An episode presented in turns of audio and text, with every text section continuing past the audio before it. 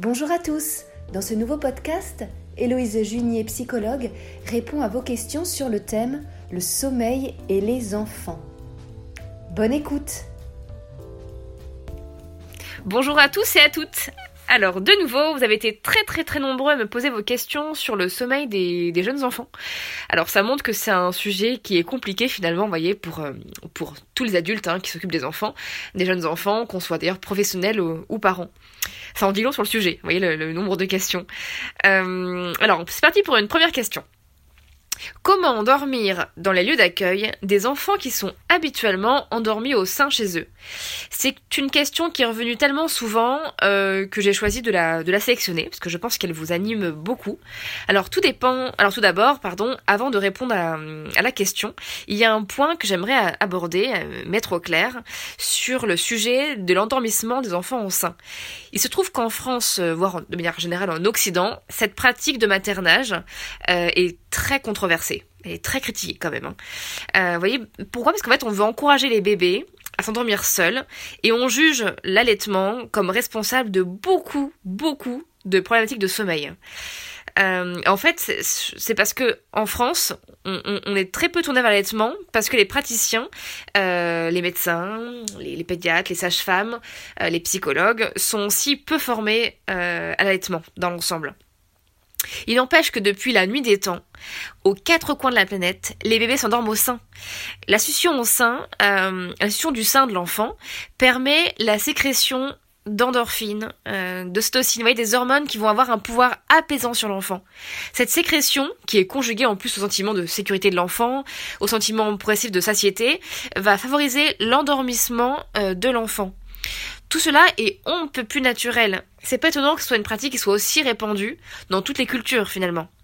Donc tout d'abord, on ne va surtout pas demander à la maman d'arrêter d'allaiter son bébé pour l'endormir, voire d'arrêter l'allaitement tout court. Surtout pas. Au contraire, on encourage l'allaitement et on encourage ce maternage qui est proximal et qui est adapté vraiment aux besoins de ce bébé humain complètement immature. Et de manière générale, ce n'est pas, voyez, euh, ce n'est pas aux parents, je pense vraiment, d'adapter leur style de maternage au lieu d'accueil, mais plutôt au lieu d'accueil de s'adapter aux particularités du maternage de la mère, du père et de, son bébé. C'est vraiment important, je pense, de respecter ce point et d'aller dans ce sens-là. Vous voyez, cette balance doit se faire dans ce sens-là, même si c'est compliqué. C'est quelque chose qu'on doit garder à l'esprit. C'est pas eux qui s'adaptent à nous, c'est plus nous qui allons nous adapter à eux. En plus, de on va voir que l'enfant s'adapte très bien. Parce qu'effectivement, il faut garder à l'esprit que le bébé, lui, c'est un être flexible et adaptatif qui, au fur et à mesure, va s'adapter naturellement, de toute façon, hein, aux modalités de son accueil la journée. Ça, il n'y a aucune, aucun doute sur la, sur la question. Et du coup, on va agir avec ces bébés qui s'endorment au sein chez eux, comme on le ferait avec n'importe quel autre bébé. C'est-à-dire que on va mettre en place pour ce bébé-là, comme pour les autres, un ensemble de rituels qui vont ponctuer son endormissement. Des rituels qui seront tellement ritualisés, tellement répétés, toujours dans le même ordre, que le cerveau du bébé pourra les anticiper les jours suivants. Par exemple, voilà, tiens, c'est le moment de la sieste, et ben on va dire au revoir aux enfants, on met la turbulette, on ferme la porte, on chante une petite chanson, on le pose dans son lit, on le caresse dans le dos, etc., etc. Pour être confiant, il faut que son cerveau, le cerveau du bébé, hein, puisse anticiper tout ce qui va lui arriver. Il ne faut pas qu'il soit surpris. Et vous voyez, comme tout autre bébé, hein, il se peut que ce bébé-là, se mettent à pleurer quand vous le mettez dans son lit les premières fois, voire les premiers jours ou les, premières semaines. Ce n'est pas grave du tout s'il pleure. C'est même une réaction qui est tout à fait saine et tout à fait normale. Il ne faut pas craindre les pleurs du bébé. Surtout, on évite au maximum la tétine. La tétine n'est pas une solution.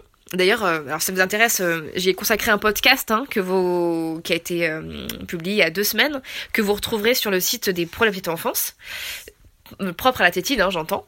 Donc s'il pleure, bah, cet enfant-là, faites-le comme avec, comme n'importe quel enfant, gardez-le contre vous. Restez proche de lui. Dites-lui qu'il peut pleurer, que vous n'allez pas le laisser seul, qu'il peut compter sur vous. Puis, progressivement, posez-le dans son lit.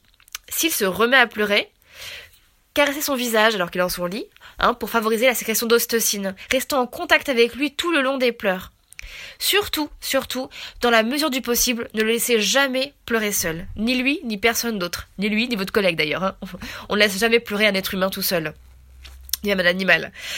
Il finira par s'endormir. D'autant plus que les pleurs, hein, on le sait maintenant aujourd'hui dans la neurobiologie, euh, les pleurs favorisent la libération des toxines de stress. C'est-à-dire qu'un enfant qui pleure à satiété avant de dormir aura un sommeil plus apaisé, euh, plus réparateur et plus profond. Parce qu'on va diminuer le niveau de cortisol avant de dormir. Donc les pleurs chez le bébé sont, les pleurs de l'enfant, les pleurs de l'être humain sont, sont une réaction très saine qu'il faut encourager et accompagner. Et voyez, au fur et à mesure, plus son cerveau vivra ces mêmes rituels, plus il pourra les anticiper, et moins il sera surpris. Et pour pas mal de bébés, moins il aura besoin de pleurer. D'autres bébés auront toujours besoin de pleurer pour diminuer le niveau de stress avant de dormir. C'est pas grave, on accompagne les pleurs. Et d'autres, des bébés auront moins besoin de pleurer. C'est ainsi. Chaque bébé est très différent. Donc, conclusion, ayez confiance en lui, en ce bébé-là, en ses capacités d'adaptation et surtout aussi en vous ou plus exactement, voyez, en votre capacité à lui construire des, repères stables et qui vont favoriser sa confiance euh, au sein du d'accueil. Et surtout, n'ayez pas peur de cet enfant qui est endormi au, sein de la maison. J'ai rencontré beaucoup de professionnels qui pouvaient être impressionnés, euh, intimidés à, l'idée de cet enfant en fait. Enfin, intimidés, c'est pas le bon terme, mais elle se disait, voilà, cet enfant s'endort au sein de la maison, c'est sûr, ça va mal se passer. Et ben non, souvent, ça, peut bien se passer. Tout dépend aussi comment nous, professionnels, nous adultes, on va amener la situation et l'accompagner. C'est parti pour une deuxième question. À partir de quel âge estime-t-on qu'un enfant est en capacité de s'endormir seul? Là, c'est au moins une question à un million. alors, malheureusement, ma réponse va pas du tout euh, vous plaire, mais il n'y a pas d'âge. Hein. Euh, en Occident, alors pour rebondir un peu sur ce que je disais précédemment, on a une culture éducative, voyez, qui est très particulière et qui est assez marginale à l'échelle de la planète. Hein. On va encourager au maximum l'autonomisation précoce du jeune enfant. C'est-à-dire qu'on va chercher à ce qu'il dorme très tôt dans sa chambre, dans son lit, tout seul. On veut lui apprendre très tôt à ce qu'il s'endorme tout seul. Euh, tout cela n'est pas très très naturel. Vous voyez, à la base, le petit mammifère humain, d'ailleurs comme tous les autres animaux, hein, euh, il n'est pas programmé pour s'endormir seul mais au contraire pour se s'endormir blotti contre le petit corps euh, ou le grand corps plutôt rassurant de, ses parents. Vous voyez, on ne verra jamais genre un petit lapro s'endormir de son plein gré dans un terrier à part de sa maman lapine. Hein. C'est pas possible. On est vraiment programmé pour euh, pour dormir les uns contre les autres et s'endormir euh, également. Donc vous voyez tout ça pour dire que si un jeune enfant ne s'endort pas tout seul, bah, c'est pas grave. Hein. Il y parviendra bien un jour ou l'autre quand il sera prêt. Euh, certains bébés s'endormiront seuls assez rapidement, assez jeunes. Euh, d'autres mettront plus de temps. D'autres y arriveront vers l'âge de, voyez, de 4 ou 5 ans. Il y, a, vraiment, voire plus tard, il y a vraiment aucune règle. Euh, parce que c'est aussi en fait une question de tempérament. certains enfants ont un cerveau qui est comment dire beaucoup plus euh, beaucoup plus cool que les autres. Euh, c'est à dire que ils sont, ces cerveaux là sont, sont, moins réactifs à la stimulation ils sont moins sujets au stress ils sont moins sujets à l'anxiété. Ces enfants là précisément au cerveau plus cool auront plus de facilité voyez à s'endormir seuls et à se rendormir seuls aussi à la sieste ou, bien la nuit malgré l'absence euh, des professionnels ou, ou des parents à l'inverse d'autres enfants ont un cerveau qui est beaucoup plus réactif à la stimulation vous voyez, c'est le genre d'enfant qui va, qui va tendre l'oreille au moindre bruit, qui va sursauter quand une porte claque, euh, qui va avoir du mal à s'endormir seul. Ces enfants, du coup, auront plus de difficultés, probablement, à se laisser aller, à s'endormir seul et aussi à se rendormir seul la nuit. Et même s'ils ont plus de 3 ou 4 ans. Donc c'est pas vraiment une question d'âge, c'est aussi une question de la base de tempérament. Et ça dépasse aussi du coup la question des, des, des, choix éducatifs des parents et des valeurs éducatives de la société.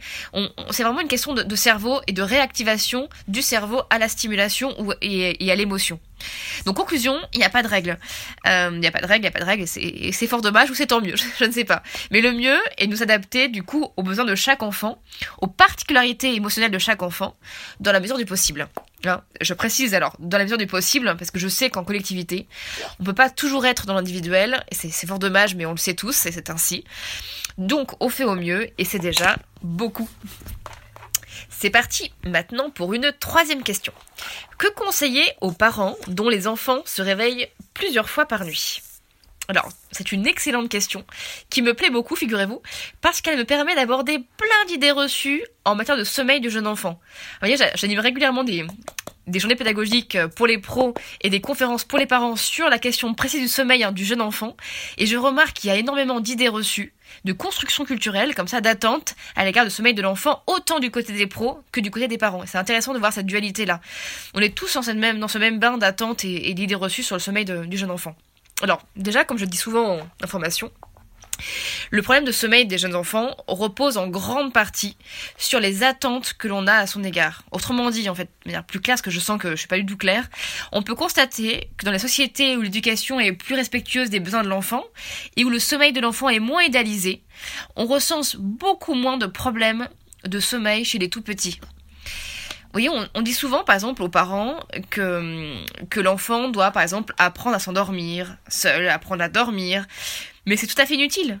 N'importe quel bébé, n'importe quel animal de manière générale, c'est très bien dormir. Enfin, les fœtus n'ont pas besoin de nous et nos méthodes d'éducation au sommeil pour dormir. Ils le font très bien, euh, bien avant qu'on bien avant qu'on débarque dans leur vie. Vous voyez, c'est juste que les enfants ne dorment pas comme on voudrait. C'est tout. Ils dorment pas selon nos rythmes sociaux à nous. Et ça, c'est un vrai problème qu'on abordera plus tard. Mais la question du coup que que vous posez, voyez, aborde plus précisément la question des réveils nocturnes. Effectivement, les bébés se réveillent souvent la nuit, ça c'est un fait. D'ailleurs, les plus grands enfants aussi. D'ailleurs, nous aussi on se réveille la nuit, c'est juste qu'on s'endort plus rapidement. Et une espèce de légende qui dit que les bébés feraient leur nuit vers l'âge de 4 mois. Mais c'est faux, c'est complètement faux. Les statistiques, donc qui varient pas mal selon les recherches, hein, montrent que seulement 10 à 15% des bébés de 7 mois font leur nuit. On est loin des 100%. Hein. Une autre recherche française a mis en évidence que 40 à 60% des enfants de 18 mois se réveillent toujours la nuit, de 40 à 60%. Une étude des années 70 soulignait déjà, en 70, hein, qu'entre 3 et 5 ans, même si le sommeil effectivement est quand même mieux organisé dans l'ensemble et heureusement pour les parents, euh, on rencontre encore fréquemment des réveils nocturnes. Les réveils nocturnes, il faut savoir qu'ils sont normaux et ils sont physiologiques. Ce n'est pas parce qu'un enfant se réveille plusieurs fois par nuit qu'il est normal. Non, par contre, c'est ce qui est sûr, c'est que ses parents dorment mal, très très mal même. D'ailleurs, on peut dire sans problème que plus le bébé se réveille la nuit et plus le sommeil de ses parents est pourri. Là, sans, sans aucun problème. Et d'ailleurs, je sais de quoi je parle parce que ma plus jeune fille a 16 mois, donc je sors à peine des nuits complètement horribles. Mais, vous voyez, ce n'est pas tant le nombre de réveils nocturnes qui doit préoccuper les parents, mais le nombre d'heures de sommeil de leur enfant cumulé sur une tranche de 24 heures. Là, par contre, c'est un point qui est important. De nombreuses études euh, montrent que moins de 10 heures de sommeil par tranche de 24 heures, donc nuit et sieste inclus, hein, chez un enfant de moins de 6 ans, sont associés à des difficultés scolaires, euh, cognitives, comportementales et émotionnelles plus importantes vers l'âge de 6 ans. Ce n'est pas une relation de cause à effet, c'est une association, une corrélation statistique. Donc ce qui est important est que leur enfant dorme au minimum, la plupart du temps hein, hors maladie, euh, environ 10 heures par tranche de 24 heures. C'est ça qui est le point qui est important. Mais s'ils se réveillent plusieurs fois par nuit, qu'ils dorment suffisamment par tranche de 24 heures, ce n'est pas grave, il n'y a pas, a pas d'inquiétude à avoir. Vous voyez ce que je veux dire? Et, là, alors là, je vous imagine me rétorquer, ok, Héloïse, mais, euh, mais alors on dit quoi aux parents? Parce que vous n'avez toujours pas répondu à la question. vous avez bien raison de, de, le préciser. Alors voilà, ce qu'on peut conseiller aux parents, euh, enfin moi, ce que je conseille aux parents, en tout cas, le, le plus souvent, c'est déjà un de lâcher prise de ne surtout pas idéaliser le sommeil du jeune enfant. Ça se trouve effectivement, le, petit de 6 mois de la voisine, il dort depuis la maternité, mais ça se trouve, il a d'autres problématiques, une problématique de, je sais pas, d'alimentation ou de, développement, on ne sait pas. Et faut vraiment arrêter de se dire que les enfants font leur nuit à 4 mois parce que parce que c'est parce que c'est pas vrai. Hein. Les statistiques nous le montrent vraiment. Petit 3, je conseillerais aussi aux parents, parce que je, je, je, conseille aussi aux parents souvent de, de garder espoir, hein, et de se dire que plus l'enfant va grandir, plus ses cycles de sommeil vont s'allonger, c'est un fait, c'est développemental. Plus ils vont se rapprocher de l'architecture d'un cycle de sommeil adulte et du coup moins il se réveillera. Ça, c'est sûr. Aussi, je conseille souvent aux parents aussi de ne surtout pas dire à son pédiatre ou à la belle-mère que l'enfant ne dort pas, ne s'endort pas seul ou se réveille la nuit. Sinon, ils vont en prendre plein la tête à chaque repas de famille. Je pense que des fois, il y a des choses qu'il faut garder pour soi. Et quand un enfant se réveille beaucoup la nuit et que le parent se lève pour aller rendormir, bah, c'est peut-être mal vu parfois dans la société. Euh, donc, vivons mieux, vivons cachés. Euh, aussi, je conseille souvent aux parents de ne pas, bien sûr, de ne jamais, tant que c'est possible, hein, laisser pleurer leur enfant euh, pour lui apprendre à s'endormir seul la nuit. Et je conseille souvent aux parents aussi d'apprendre à l'enfant à leur enfant à compter sur eux, de jour comme de nuit. Ça, ça, va avec le fait de ne pas laisser euh, l'enfant pleurer seul, ce qu'on disait euh, précédemment. Je, alors souvent aussi, on peut conseiller aux parents, hein, de, si c'est si possible pour eux, s'ils ont envie, de dormir avec leur enfant pendant un temps, le temps qu'ils le souhaitent, pour éviter de se lever 36 fois par nuit. Parce qu'effectivement, un enfant qui se réveille euh, une fois, deux fois, cinq fois, six fois par nuit, c'est très compliqué pour les parents parce que leur nuit est complètement euh, hachée et leur, leur journée le lendemain, leur productivité, leur concentration, leur, euh, leur, leur, vie de couple, leur humeur, tout est complètement euh, abîmé par le manque de sommeil. Et c'est ça, c'est une réalité. Et c'est pour ça que beaucoup de parents choisissent de dormir avec leur enfant jusqu'à l'âge, des fois de 1, 2, 3, 4 ans, c'est comme, comme chacun veut. Il n'empêche que le cododo est quand même, c'est déjà bien naturel, mais aussi bien pratique. Parce qu'un enfant qui va se réveiller à côté de son parent sera immédiatement rassuré par le parent. Des fois, le parent met juste une main sur l'enfant et du coup, l'enfant se rendort. Donc, le cododo, hein, le fait de dormir avec son enfant, est une possibilité pour pallier aux nuits compliquées. C'est une des possibilités. Euh, aussi, enfin, dernier euh, dernier point, je, je, c'est un point que, j'aborde souvent avec humour avec avec les parents, mais je, conseille souvent aux parents de profiter de leur petit enfant, parce que vous voyez, euh, quand leur enfant aura 18 ans, ce qui arrivera bien un jour ou l'autre, hein, euh, ce n'est pas dans leurs bras qu'ils viendra trouver le réconfort la nuit, mais dans ceux d'un ou d'une ado désinvolte. Euh, vous voyez, le genre d'ado qui écoute du métal au petit déjeuner, qui en a marre des adultes. Euh, et du coup, à tous les coups, vous voyez, cette période de houleuse de nuit interrompue finira par leur manquer un jour ou l'autre pour de vrai. Et donc, c'est quelque chose vraiment qu'on peut qu'on peut conseiller aux parents et, et, et je pense d'ailleurs en général que quand on les on les invite à se projeter dans 10 ou 20 ans, on dira mais d'après vous dans, dans 10 ou 20 ans, comment dormira votre enfant et comment il se passera la nuit quand quand il se réveillera, qui viendra voir? Ça ça peut vraiment leur permettre d'avoir un petit peu de recul sur la situation actuelle et de peut-être de mieux vivre, qui sait, de mieux vivre avec grand guillemets euh, les nuits interrompues. C'est parti pour une quatrième et dernière question. Quoi dire à un parent qui veut que l'on réveille son enfant à la sieste pour qu'il s'endorme plus vite le soir? Alors depuis que j'ai intégré le, le de la petite enfance, j'ai toujours entendu cette idée de, entre guillemets, hein, on ne réveille jamais un enfant qui dort. Vous avez d'ailleurs souvent dû l'entendre vous également. Alors en réalité, il ne faut euh, jamais dire jamais. Et la situation se réfléchit au cas par cas. Pour répondre à la question, je voudrais repartir de la base. Petit 1, on sait quoi de la sieste? On sait que la sieste, elle a de très nombreux avantages, ça c'est clair. Elle réduit le stress, elle améliore l'humeur, les capacités de mémorisation, la concentration, les apprentissages, etc. etc. Des bienfaits sont observés des 30 minutes de sieste, hein, c'est ce qu'avait montré une étude britannique de 2015. On sait aussi, deuxième point, que les besoins de sieste sont très très très variables d'un enfant à l'autre. Des recherches en chronobiologie ont montré qu'à 3-4 ans, le besoin de sieste variait de 4-5 minutes chez certains enfants à plus de 130 minutes chez d'autres enfants. On sait aussi une troisième chose. Depuis les années 2000-2010, euh, il se trouve qu'on sait qu'au-delà de 2 ans, une sieste trop tardive peut retarder l'endormissement de l'enfant le soir. Quand l'enfant de plus de 2 ans dort après 15h, 15h30, il risque de mettre plus de temps à s'endormir le soir. Or, à cet âge, on doit toujours privilégier le sommeil de la nuit au sommeil de la journée. Parce que le sommeil de la nuit est plus réparateur et plus constructeur que le sommeil de la journée. Donc, vous voyez, là, ce serait difficile pour moi de répondre à votre question en fait sans, sans connaître l'âge de l'enfant et les horaires de sieste. Mais néanmoins, de manière générale, si dites-vous que si un enfant est âgé de plus de 2 ans et qu'il dort après 15h30 et que les parents, que ses parents vous alertent sur le fait que le soir, bah, il n'arrive pas à s'endormir seul, euh, il n'arrive pas à s'endormir, que c'est compliqué, euh, qu'il n'a pas l'air fatigué, etc., etc., il est conseillé de susciter, d'induire son réveil entre deux cycles de sommeil à la sieste. En gros, concrètement, hein, après 15h, 15h30, vous allez ouvrir les portes du dortoir, vous allez faire du bruit un petit peu normalement, vous allez parler. En fait, vous allez apporter de l'animation dans la pièce où il dort. L'idée étant que cet enfant-là ne réenchaîne pas sur un nouveau cycle de sommeil. Donc vous, avez, vous allez interrompre en fait le sommeil de l'enfant à la fin de son cycle pour ne pas qu'il réenchaîne avec un autre cycle.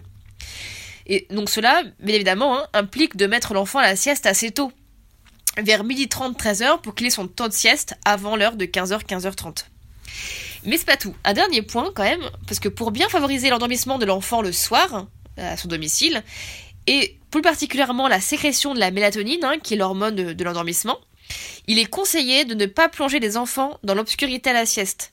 On peut tirer un peu les volets pour atténuer un peu la, luminosité ambiante, si vous voulez, mais surtout ne pas fermer entièrement les volets, ne pas créer une nuit artificielle sans quoi le cerveau de l'enfant va sécréter la mélatonine pendant la sieste, alors qu'on est en pleine journée, donc il n'est pas prévu pour, ce qui va venir perturber, altérer la sécrétion de la mélatonine le soir. et donc rendre l'endormissement du soir plus difficile. Alors si ce point spécifique vous intéresse, sachez que j'ai consacré un, article assez détaillé sur mon, site, article que j'ai intitulé euh, Est-ce une bonne idée de plonger les enfants dans l'obscurité à la sieste? Donc en l'occurrence, la réponse est non. Euh, donc voilà. Ça pour dire que du coup, deux points importants pour la sieste. On va induire le réveil après 15h, 15h30 pour les enfants qui ont du mal à s'endormir le soir, qui sont âgés de plus de 2 ans. Et deuxième point, on va éviter de, de plonger les enfants dans l'obscurité pour ne pas perturber la sécrétion de la mélatonine le soir et pour ne pas du coup retarder l'endormissement de l'enfant le soir. Voilà, j'espère que ce podcast aura répondu à certaines de vos interrogations et vous aura permis d'aborder, voyez, le sommeil de jeunes enfants avec plus de, comment dire, plus de sérénité et finalement plus de lâcher prise aussi, puisque les difficultés de sommeil de jeunes enfants sont, très fréquentes, ça fait partie de la, de la maturation cérébrale de cette, de cette acquisition. En attendant, bonne sieste à tous et à bientôt pour un prochain podcast.